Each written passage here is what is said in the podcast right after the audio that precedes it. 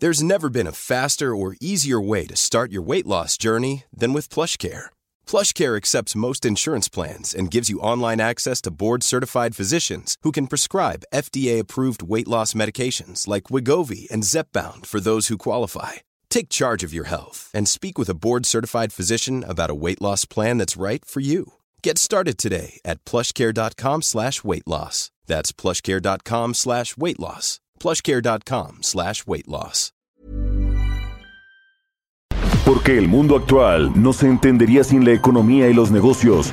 Acompaña a Mario Maldonado, el columnista de negocios más joven y objetivo del periodismo financiero, en su programa Bitácora de Negocios.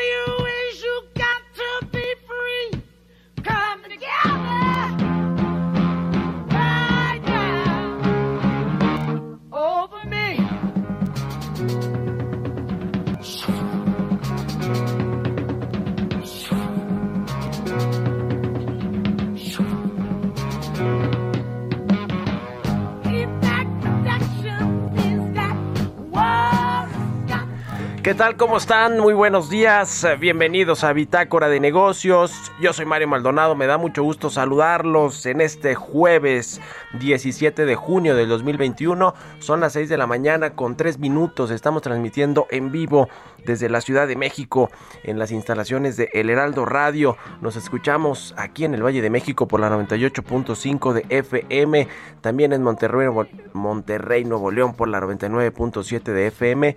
Y en Guadalajara, Jalisco por las 100.3 de FM. En el resto del país también a través de las estaciones hermanas del Heraldo Radio en el sur de los Estados Unidos y a través de la página heraldodemexico.com.mx. Pongan el streaming. Ahí estamos en video en la cabina del Heraldo Radio. Vamos a entrarle a la información, pero antes un poco de música.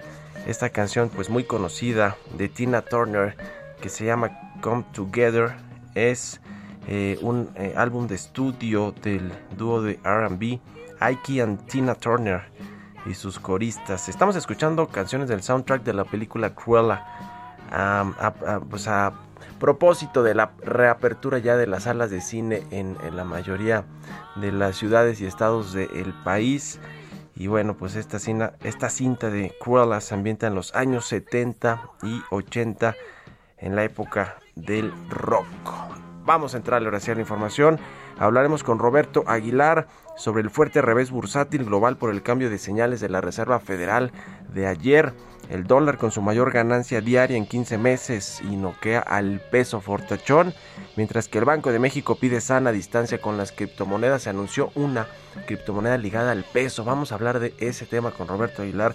Importante, interesante el tema de los criptoactivos o las criptomonedas. Hablaremos también con Lisa Schindler. Ella es líder analista de calificaciones soberanas de Standard Poor's Global Ratings sobre la ratificación de la calificación de México, dos niveles arriba todavía por el grado arriba del grado de inversión. Vamos a hablar, a platicar a detalle qué significa esto para la economía mexicana, la estabilidad de las finanzas públicas y pues para la confianza de los inversionistas, sobre todo en México. Platicaremos también con Juan Manuel eh, Chaparro de la Canacintra sobre esta propuesta del presidente López Obrador de frenar la industria eléctrica, la participación de los privados en la industria eléctrica, que ese es, eh, digamos, en, en, el sentido amplio lo que quiere el presidente López Obrador, que la CFE tenga de nuevo cuenta este monopolio y que, y que no tenga tanta participación en la iniciativa privada, según que para cuidar las tarifas. Vienen además apagones, hoy trae un periódico de circulación nacional ese tema, vamos a entrarle a todo esto con el eh, Juan Manuel Chaparro, presidente de la Comisión de Fomento Industrial de la Cana Sintra, y platicaremos a propósito del dictamen de ayer de la línea 12 del metro, este incidente lamentable, trágico que dejó 26 muertes, el desplome del tramo elevado que cruza por Tláhuac. Pues qué dicen los peritajes, los primeros peritajes de esta investigación preliminares, dicen en el gobierno. Pues vamos a platicar con Jorge Gaviño quien actualmente es vicecoordinador del grupo parlamentario del, PRD en, el Congreso de la Ciudad de México. Fue diputado electo, pero fue director del metro con Mancera. Entonces, por eso lo vamos a entrevistar a propósito del dictamen y de lo que sucedió en eh, este incidente de la línea 12 del metro. Todo esto y más cosas, más temas vamos a platicar hoy aquí en Bitácora de Negocios, así que quédense con nosotros, se va a poner bueno, ya es jueves, vámonos con el resumen de las noticias más importantes para comenzar este día, lo tiene Jesús Espinosa.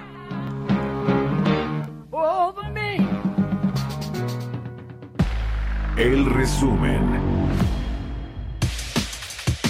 El peritaje preliminar elaborado por la empresa noruega DNB y encargado por el gobierno capitalino reveló que el colapso de un tramo de la línea 12 del metro fue provocado por una falla estructural asociada al menos a seis deficiencias en el proceso de construcción de la obra. Así lo dijo Jesús Antonio Esteba, secretario de Obras y Servicios de la Ciudad de México. El incidente fue provocado por una falla estructural asociada al menos a las siguientes condiciones identificadas hasta ahora. Deficiencias en el proceso constructivo, proceso de soldadura de los pernos Nelson, porosidad y falta de fusión en la unión perno-trave, falta de pernos Nelson en las traves que conforman el conjunto del puente, diferentes de tipos de concreto en la tableta, soldaduras no concluidas y o mal ejecutadas, supervisión y control dimensional en soldaduras de filete. La jefa de gobierno de la Ciudad de México, Claudia Sheinbaum, informó que un comité técnico de ingenieros se encargará de diseñar el proyecto ejecutivo para el refuerzo y la rehabilitación del viaducto elevado de la línea 12 del metro de la capital del país. A nosotros, a la jefa de gobierno, nos corresponde que la línea 12 pueda operar lo más pronto posible en condiciones de máxima seguridad. Con la información con la que contamos al momento, hemos tomado la decisión de conformar un equipo técnico de altísimo nivel para realizar un proyecto ejecutivo de refuerzo y rehabilitación de la línea 12. Ellos deberán presentar en un mes este proyecto ejecutivo. El secretario de Relaciones Exteriores, Marcelo Ebrard, publicó en redes sociales su postura del informe preliminar sobre las causas de lo ocurrido en la línea 12 del metro. Destacó que para esclarecer el caso se necesita, además de un informe técnico final, una indagatoria que revise todo el proceso de toma de decisiones en el diseño, trazo, supervisión y mantenimiento de la obra, así como los numerosos informes que la han revisado en los últimos años.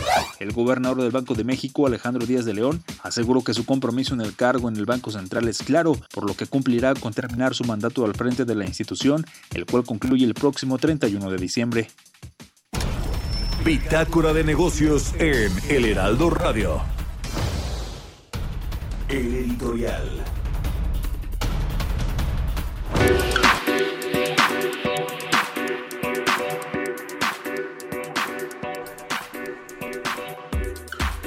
Bueno, pues de quién fue la culpa de este colapso del tramo elevado de la línea 12 del metro, que pues como ya lo hemos dicho aquí, fue lamentable, dejó 26 personas muertas, eh, en su momento más de 70 personas heridas por este colapso del tramo elevado, que pues es un escándalo, el mayor escándalo eh, y tragedia, la mayor tragedia que ha tenido el metro en eh, toda su historia y no hay responsables, a pesar de que pues este asunto le pega directamente al corazón de la Ciudad de México y a sus gobernantes, desde Marcelo Ebrard, que fue quien entregó el proyecto a las empresas privadas y pues en teoría eh, lo hicieron con prisas para entregarlo eh, y que lo pudiera eh, inaugurar Marcelo Ebrard. Luego vino el gobierno de Miguel Ángel Mancera y actualmente de Claudia Sheinbaum. Es decir, hay como funcionarios de gobierno pues muchos eh, presuntos responsables, ¿no? Desde Miguel,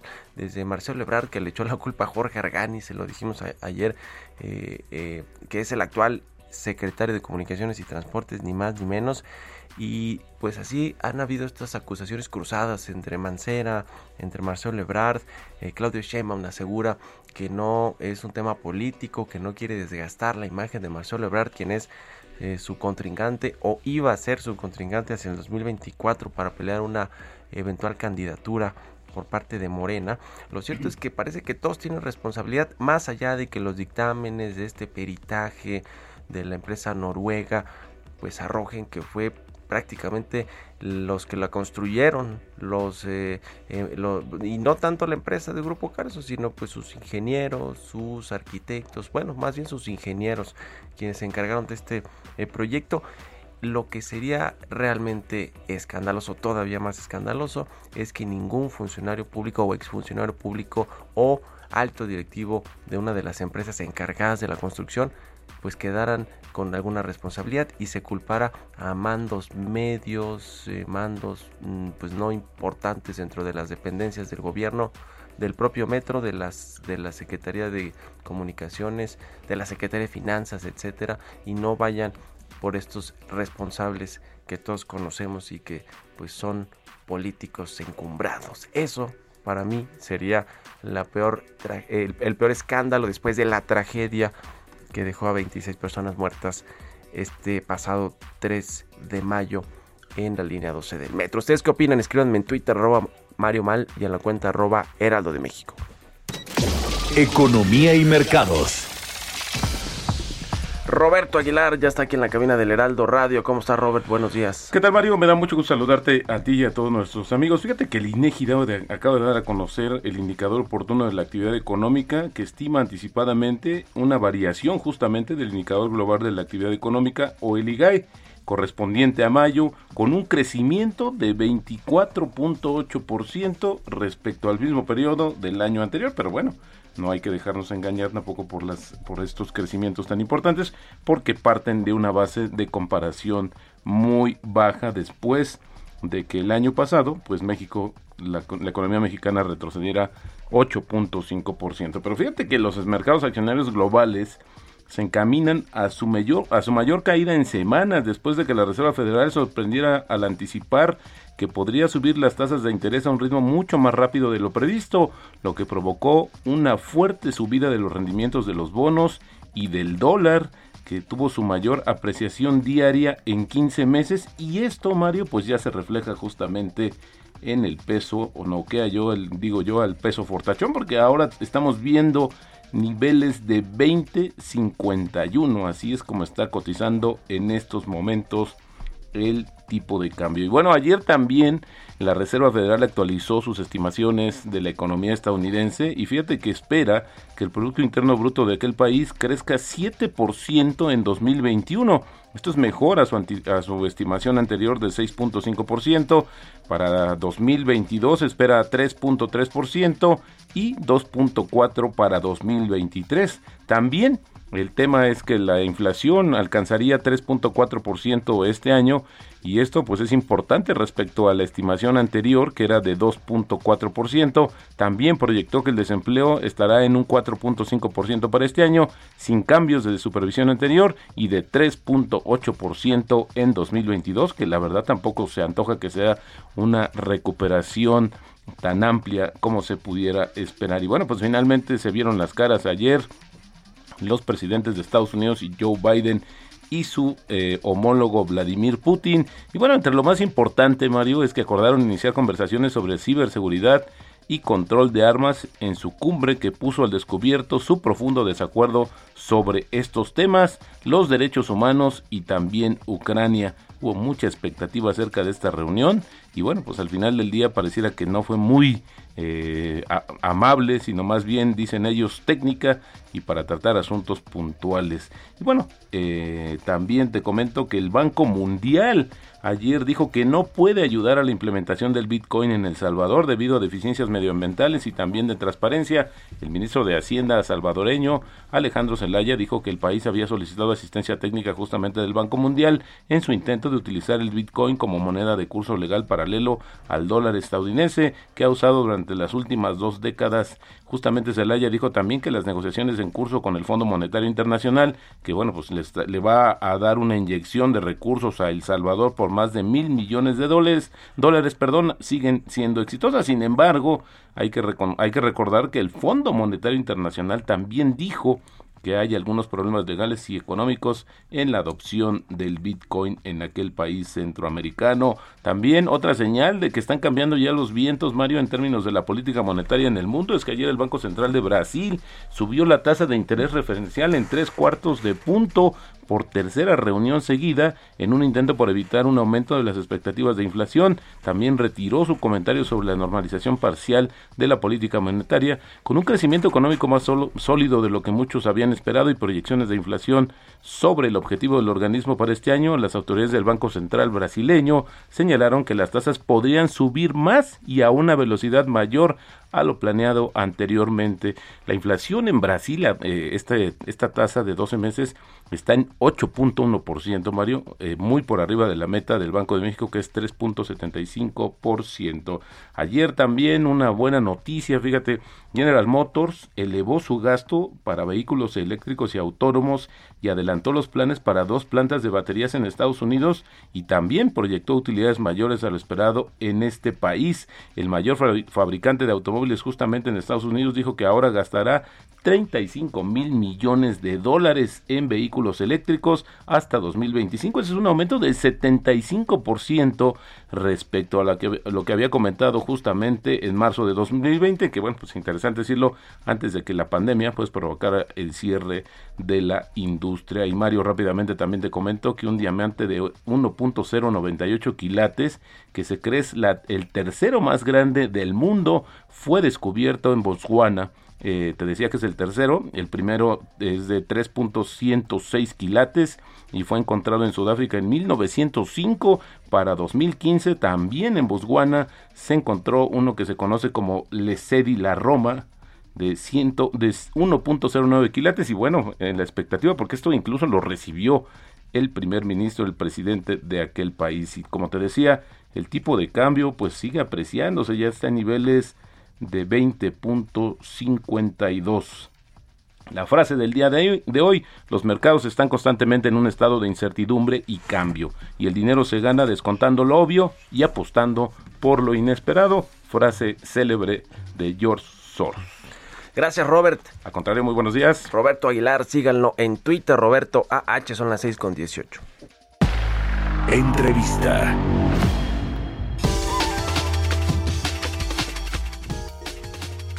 Vamos a platicar con Lisa Schindler. Ella es líder analista de calificaciones soberanas en Standard Poor's Global Ratings, a quien me da mucho gusto saludar. ¿Cómo estás, Lisa? Muy buenos días. Muy buenos días, ¿cómo está? Gracias por tomar la, entrevista, por estar aquí en el programa. Pues ayer eh, se dio a conocer esta ratificación de la calificación de México, la calificación del soberano, que todavía está dos niveles arriba del grado de inversión. ¿Cuáles fueron los argumentos de eh, ustedes, Standard Poor's, para ratificar la calificación soberana de, nuestro país? Sí, sí, gracias. Pues en, cuando vamos, uh, cuando nos vemos la, calificación, nos vemos que la situación fiscal tiene fortalezas y algunas debilidades, ¿no? En comparación con otros países, el, el aumento de la deuda del, año pasado um, es menor um, y porque asumimos un, un, un gestión macro muy cauteloso en los años que vienen, asumimos que ese, ese deuda va a ser más o menos estable. Pero al mismo tiempo, las debilidades dentro de las cuentas fiscales incluye las presiones de Pemex y asumimos que el gobierno va a continuar apoyando a Pemex en el contexto de una una baja una baja en las en los en los en los fondos para el presupuesto con un base tributaria más o menos menor en comparación con otros países. en el futuro, con una desaceleración de crecimiento después de este año, y asumimos casi un 6% un incremento en el PIB, la, la pregunta es la consistencia y dónde, vamos, dónde podemos ver las los fondos y la flexibilidad para apoyar a Pemex y, y otros y, apoyar otros gastos con esta base tributaria. Exacto, viene una, una reforma fiscal y la entrega también del paquete económico en septiembre próximo por parte del gobierno federal, que además hubo un cambio en la Secretaría de Hacienda que eh, eh, propuso el presidente López Obrador y vienen estos ajustes fiscales para ver cómo se presenta este presupuesto y todo el paquete económico, la ley de ingresos del próximo año. En este sentido, con el nuevo secretario económico que es todavía más cercano al presidente López Obrador, que de alguna manera o en muy en buena medida ha dictado la política económica del país, la política fiscal. ¿Ven ustedes eh, una estabilidad eh, o no ven, no ven sobresaltos en lo que pueda presentarse en septiembre en términos del paquete económico y de la reforma fiscal?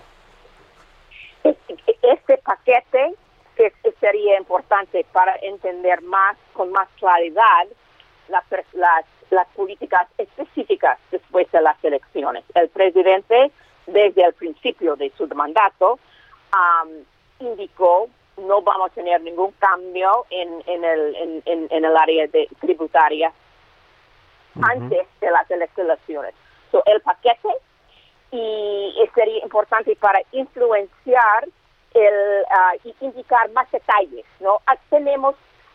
Tenemos indicaciones en, en, la prensa y todo, pero el paquete mismo, las, las, las, las políticas específicas y que puede ser apoyado, aprovechado por el, el, Congreso sería importante para nosotros para entender el margen de maniobra en las cuentas fiscales en el, en el año que viene. Y también las otras políticas para apoyar el, ambiente para negocios sería también importante para indicar el, el, ritmo de crecimiento después de la recuperación después del pandemia.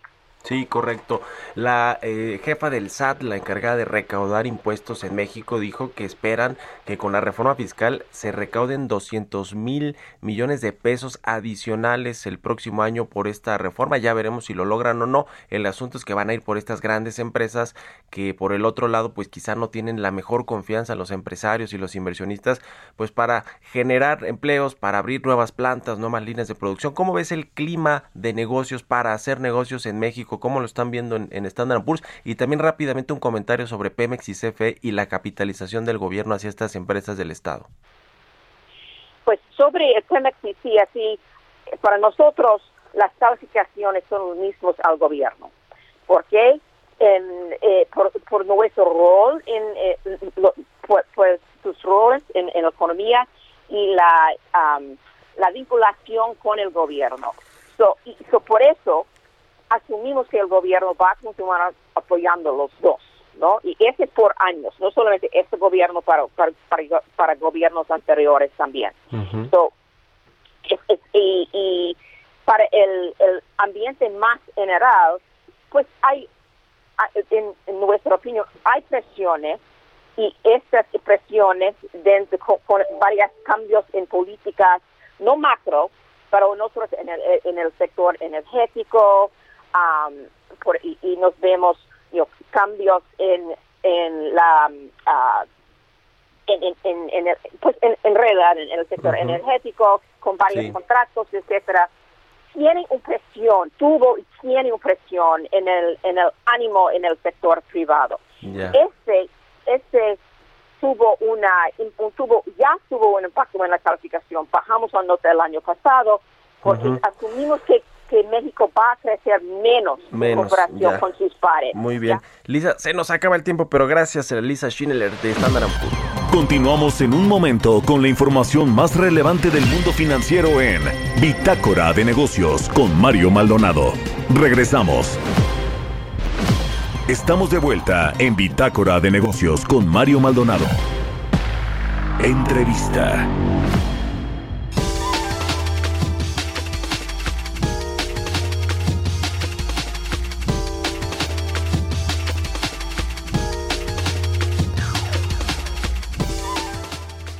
Ya estamos de regreso aquí en Bitácora de Negocios. Son las 6 de la mañana con 30 minutos tiempo del centro de México.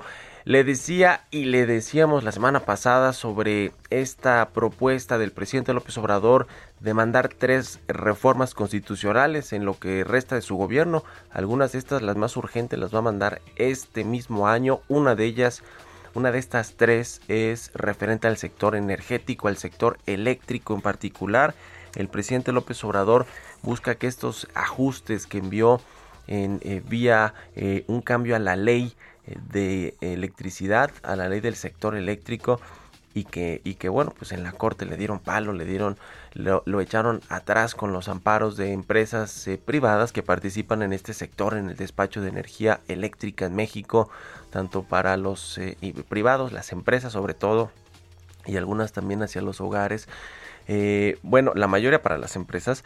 Después de esto que no, o sea, sí la aprobaron esta reforma a la ley de la industria eléctrica en el Congreso, se promulgó comenzó a funcionar y vinieron una ola de amparos, lo cual detuvo este proceso de reforma a la ley de la industria eléctrica y ahora el presidente López Obrador dice, bueno, pues si no es con una reforma a la ley, vamos a hacer una reforma constitucional para que no haya forma de que la paren en el Poder Judicial.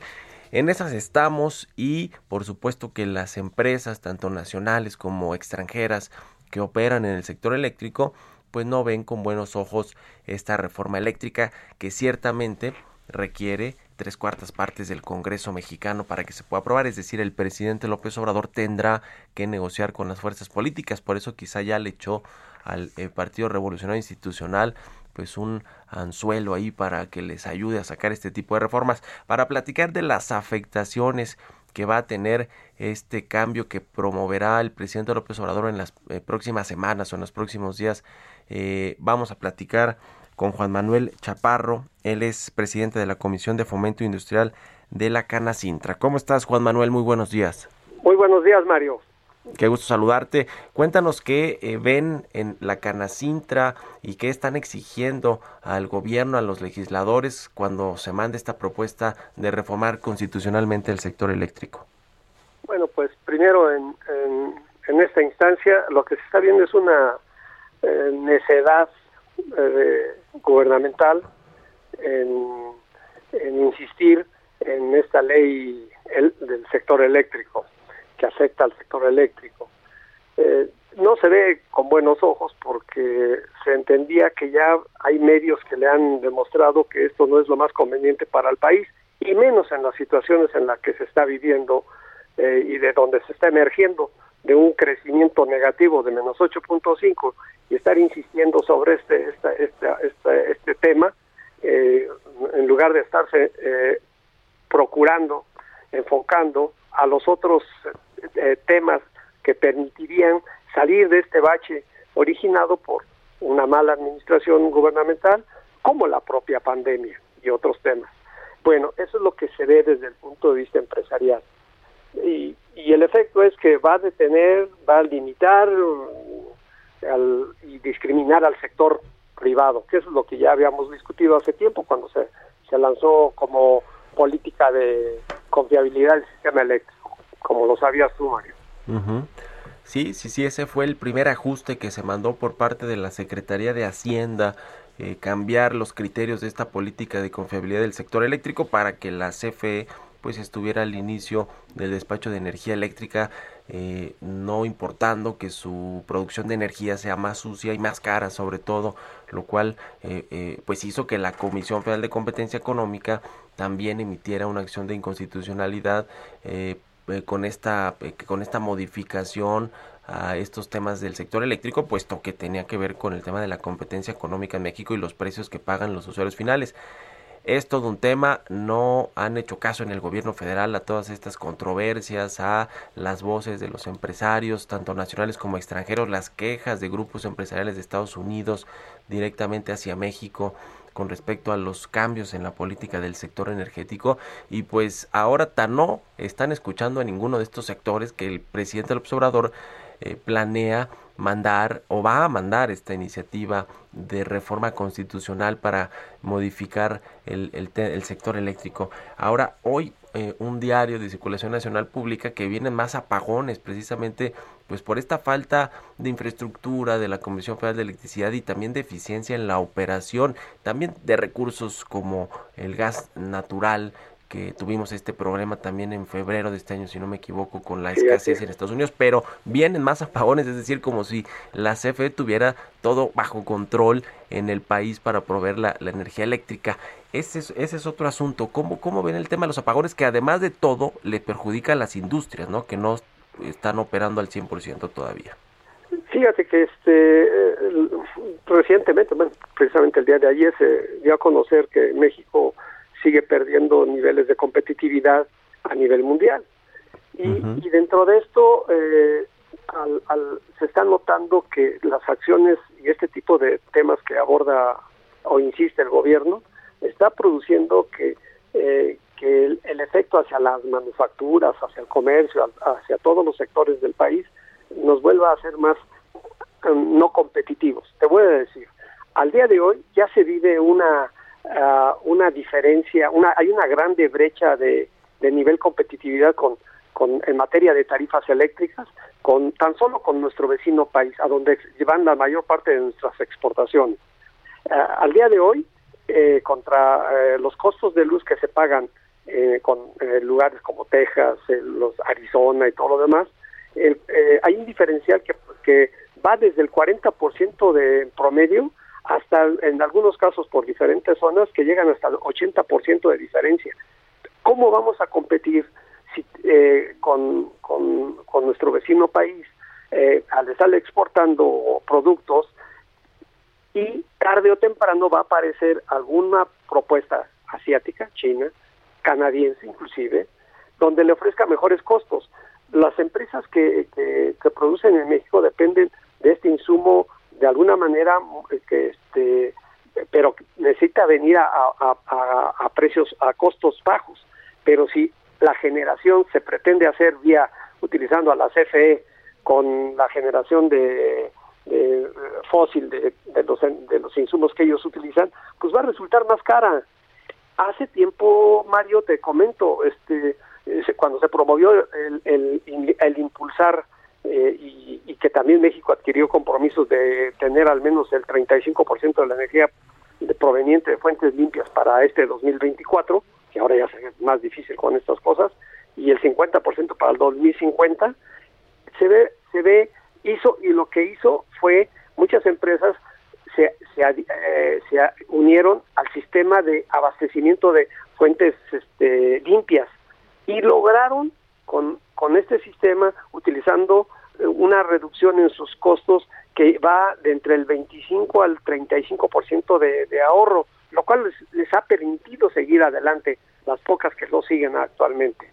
Pero con este revierte de que si le logra hacer modificaciones a la Constitución e imponer en una forma dictatorial eh, esta ley eléctrica eh, por parte del gobierno, pues echa al piso todo lo que se haya hecho ah, con anterioridad para beneficio de las del, de las manufacturas. Y no me quedo sobre las manufacturas o comercio que, que tiene nuestro país, sino sobre los trabajadores. ¿Qué van a hacer las empresas cuando se vuelve uno no competitivo? Pues se le van a ir reduciendo sus ingresos, sus ingresos por ventas, por, por todo lo que haga, y va a tener que tener de alguna manera abandonar, este, este, empezar a visualizar pues la necesidad de una reducción laboral. Pues ahí está el tema. Vamos a ver qué contiene ya a detalle la iniciativa de reforma constitucional que proponga el presidente López Obrador. Pero bueno, pues va a ser otro golpe eh, eh, definitivamente para la inversión privada en el sector energético, en el sector eléctrico eh, particularmente.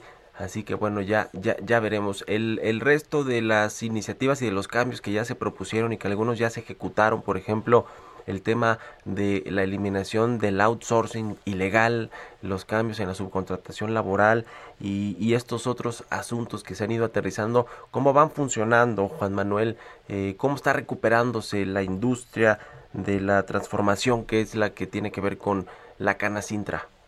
No, pues mira, ahorita te voy a decir, eh, es lamentable lo que te voy a comentar.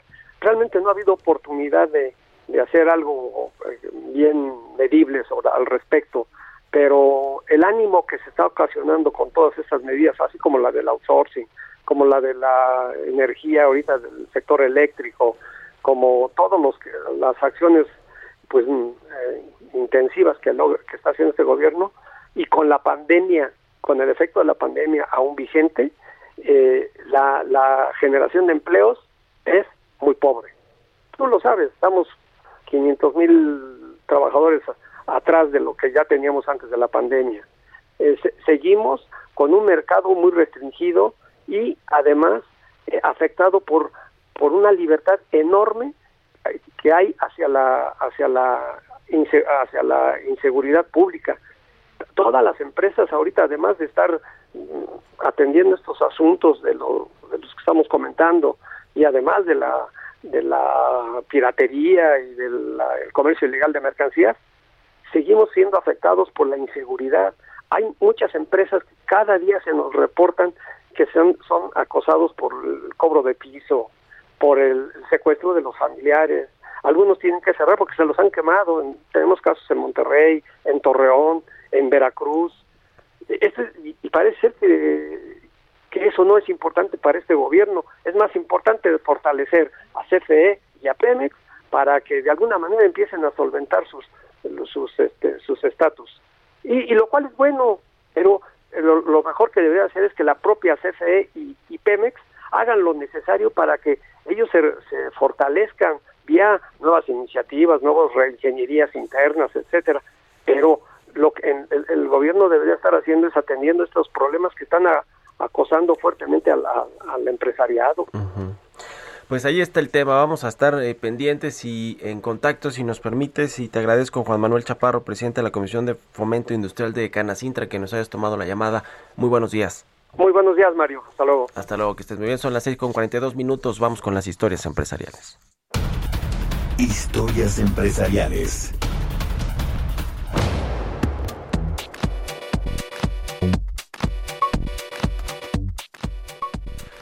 Y bueno, con el respecto al sector de las aerolíneas, el sector aéreo, Aeroméxico y LATAM Airlines introducirán el YATA Travel Pass en Latinoamérica. ¿Qué es este servicio y cómo funciona? Nos cuenta de esto Giovanna Torres.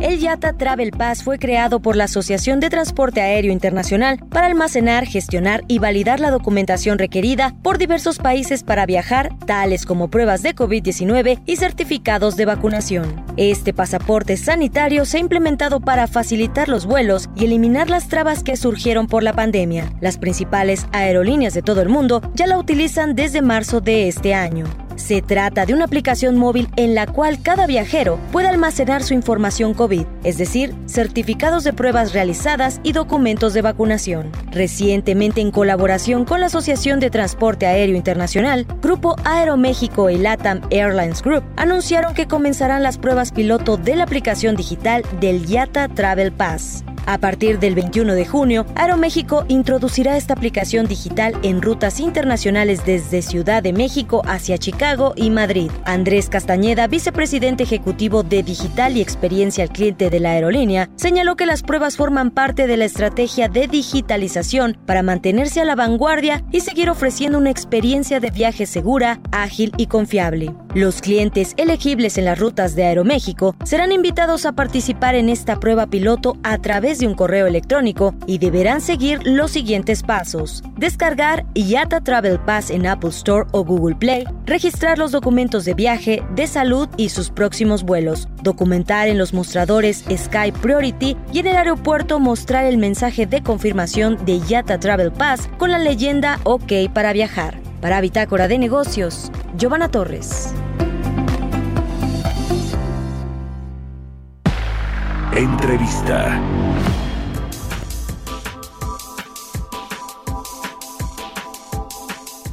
Y bueno, sobre el dictamen de los eh, primeros peritajes e investigaciones que publicó, que dio a conocer ayer el gobierno capitalino sobre esta tragedia de la línea 12 del metro, vamos a platicar con Jorge Gaviño, él es exdirector del Metro y actual vicecoordinador del grupo parlamentario del PRD en el Congreso de la Ciudad de México. Jorge, ¿cómo estás? Muy buenos días. Mario, buenos días, buenos días al auditorio. Según los dictámenes eh, de estos eh, peritajes preliminares de, investigaciones, ¿quién tuvo la responsabilidad mayor en la tragedia de la línea 12 del metro del pasado 3 de mayo? Bueno, todavía no se apuntan a ningún responsable. Lo que se está haciendo en estos, en estos documentos es tratar de definir las causas, qué es lo que ocurrió básicamente en este desplome. Y lo que se está marcando es un error constructivo eh, que evidentemente eh, también señala errores en la supervisión eh, de esta obra. y sobre todo en este tramo que se está analizando. Lo que se dice es eh, estos eh, pernos Nelson, que son los que unían todo lo que es la estructura metálica con la plancha de concreto, eh, pues quedaron manifiesto que no se pusieron el, el número suficiente de estos pernos para poder tener una estructura sólida y además errores en soldadura que están provocando desde luego pues una, un desplome. Entonces, básicamente lo que se dio a conocer son eh, causas que tiene evidentemente que señalarse algunos responsables. El peritaje preliminar de esta empresa noruega eh, quita la responsabilidad a los gobiernos que fueron encargados de dar mantenimiento y de operar la línea 12 del metro después del gobierno de Marcelo Ebrard, que fue quien entregó el proyecto a los eh, empresarios privados? Bueno, señalar eh, nombres concretos en, un, en una situación eh, que estamos saliendo de una contienda política es, creo yo, Mario, politizar el tema. Lo que estamos en, en estos momentos señalando es de que se tiene que esclarecer primero qué es lo que ocurrió, básicamente, y es lo que se está tratando de hacer en estos dictámenes ver qué ocurrió. Y está muy claro que eh, se está eh, apuntando a, fallas graves en el proceso constructivo. Esto es lo único que tenemos hasta ahora. Ahora bien, después de esto eh, se tiene evidentemente que analizar cuáles son los tramos de responsabilidad de todos los actores que han venido, digamos, funcionando, de que han venido actuando a partir del inicio de la construcción eh, desde luego toda la planificación, eh, todos los planos estructurales, analizar todo esto, llegar al proceso constructivo y luego de funcionamiento de la línea 12 con eh, todas las etapas eh, constructivas y también de funcionamiento para determinar dónde están los tramos de responsabilidad y quiénes en, en un momento determinado fueron los que omitieron o los que actuaron erróneamente para, pues, digamos, provocar un accidente de tal magnitud. Em, este dictamen que se presentó ayer es similar a lo que ya había adelantado el fin de semana el diario estadounidense The New York Times con respecto pues a la tragedia, ¿no? Ya y con y con investigaciones que hicieron ellos, los reporteros, eh, junto con expertos, ingenieros en, en, México y en Estados Unidos y que bueno pues dan revelan que tuvo que ver con una falla en la construcción, una falla estructural que terminó pues por, por desplomar eh, eh, y causar esta tragedia de 26 muertos de la línea 12 del metro. Eh, ahora, las empresas responsables de haber construido estos tramos, sobre todo este tramo elevado que fue una, una parte en la que se desplomó, eh, son las encargadas también de dar mantenimiento. En el sexenio de Miguel Ángel Mancera se le eh, pidió al grupo Carso en particular, que es quien construyó este tramo, que diera mantenimiento a esa parte de la línea 12 del metro por fallas detectadas en su construcción original. Eh, sí, pero no, no, no, no prácticamente del tema de mantenimiento. hay que distinguir cuáles son los procesos constructivos y cuáles son los procesos de mantenimiento. El metro eh, da mantenimiento, digamos, eh, a las instalaciones, pero son mantenimientos diarios, mantenimientos que no tienen que ver con las estructuras eh, constructivas. Entonces, ¿qué pasó en el, en el sismo del 17? En el sismo del 17 se evidenció una falla también estructural muy grave, que fue la falta de acero en la columna 69 y un pandeo o un flecheo en una de las traves, pero que no tienen que ver con la parte que se afectó actualmente. Hay que distinguir también muy claramente este tema. Eh, ¿Qué pasó en el, en, el, terremoto? Bueno, pues lo que ocurrió fue que precisamente estamos eh, hablando de que se afectó en una columna precisamente por falta de acero. Eh, y esto pues es una falla, reitero, constructiva muy, muy delicada, muy grave, obligamos a las empresas constructivas a eh, reestructurar la columna y a revisar todas las demás columnas para que no hubiera otra falla similar.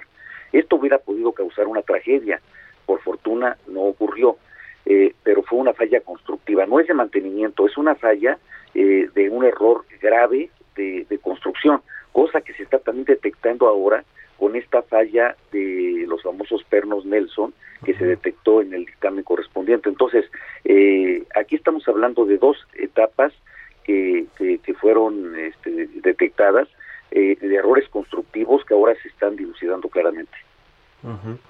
Eh, y un poco la pregunta, Jorge, iba encaminada así eh, cuando un gobierno le pida a las empresas que revisen de nueva cuenta estas estructuras eh, por lo que haya sido por el sismo que tuvimos en el 2017 bastante fuerte y que puede haber afectado la estructura de la construcción del, de la línea 12 del metro eh, cuando se le pide a las empresas revisar, supervisar la operación correcta y, el daño estructural que se pudo haber ocasionado por temas como el sismo del 17, no, no eh, digamos, tuvieron a bien el Grupo Carso y las otras empresas que participan en la, línea 12 de revisar que todo estuviera correcto? Sí, este, eh, aunque estamos hablando exclusivamente de la parte de columnas, eh, este, nadie pensó, Mario, en, eh, en, este momento que pudieran estar afectadas también eh, traves que, que ahora se pues están revisando y que por vez primera tenemos una situación de encuentro con esta terrible realidad que es una falla constructiva muy delicada. Entonces, eh, efectivamente, las empresas eh, detectaron en el 17 junto con servidores públicos que, eh, que, había errores constructivos y que se tenían que reparar, pero pero tampoco se llegó a pensar que hubiera un daño de esta naturaleza también en las en las traves. Entonces, pues ahora lo que se tiene que hacer es seguir revisando. La jefa de gobierno acaba de dar a conocer que habrá un comité un comité, eh, digamos, de, reestructuración de toda la línea 12. Este comité va a tener que hacer un plan ejecutivo en donde presente a la ciudadanía y, desde luego al gobierno de la ciudad, pues cómo se va a poder resolver el problema eh, para poder dar movilidad a todas estas personas que viven en esta parte de la ciudad de una manera segura. Y finalmente, Jorge, este tema de la línea 12 del metro tiene todavía, eh, además de la reconstrucción del, tramo que se cayó, tiene en su en su plan ampliar todavía esta esta línea 12. Hay hay hay algunas también observaciones que se habían hecho desde el sexenio de Miguel Ángel Mancera y que al parecer tampoco han eh, eh, tomado aquí en el, gobierno de Claudia Sheinbaum sobre la ampliación que tiene todavía esta línea 12 del metro. Sí, bueno, eh, se tiene que revisar toda la situación estructural. Eh, por fortuna la ampliación que se está haciendo tiene que ver con eh, este, túneles subterráneos que tienen otra lógica de constructiva y, que evidentemente pues es mucho más seguro el, el, túnel subterráneo. Esto no se puede caer por una situación lógica elemental y por esto es muy muy importante señalar que es mucho más seguro todo el tema subterráneo. Eh, originalmente la línea 2 iba a ser toda subterránea, iban a ser 23 estaciones subterráneas y acabó siendo 20 estaciones, 9 elevadas, 9 subterráneas y 2 a nivel. Entonces es mucho más seguro hablar de un eh, metro eh, subterráneo que hablar de un metro de tren elevado. Estamos hablando de esta ampliación hasta la zona de observatorio en la Ciudad de México. Se nos acaba el tiempo. Gracias, Jorge Gaviño, por haber tomado la entrevista y muy buenos días. Buenos días, Mario. Buenos días al auditorio. Que estés muy bien. Hasta luego. Con esto llegamos al final de Bitácora de Negocios. Muchas gracias por habernos acompañado este jueves aquí en el programa. Se quedan con Sergio Sarmiento y Lupita Juárez aquí en el Heraldo Radio. Nosotros nos, nos vemos ahorita en la tele, en el canal 10 del Heraldo Televisión. Muy buenos días. Hasta mañana.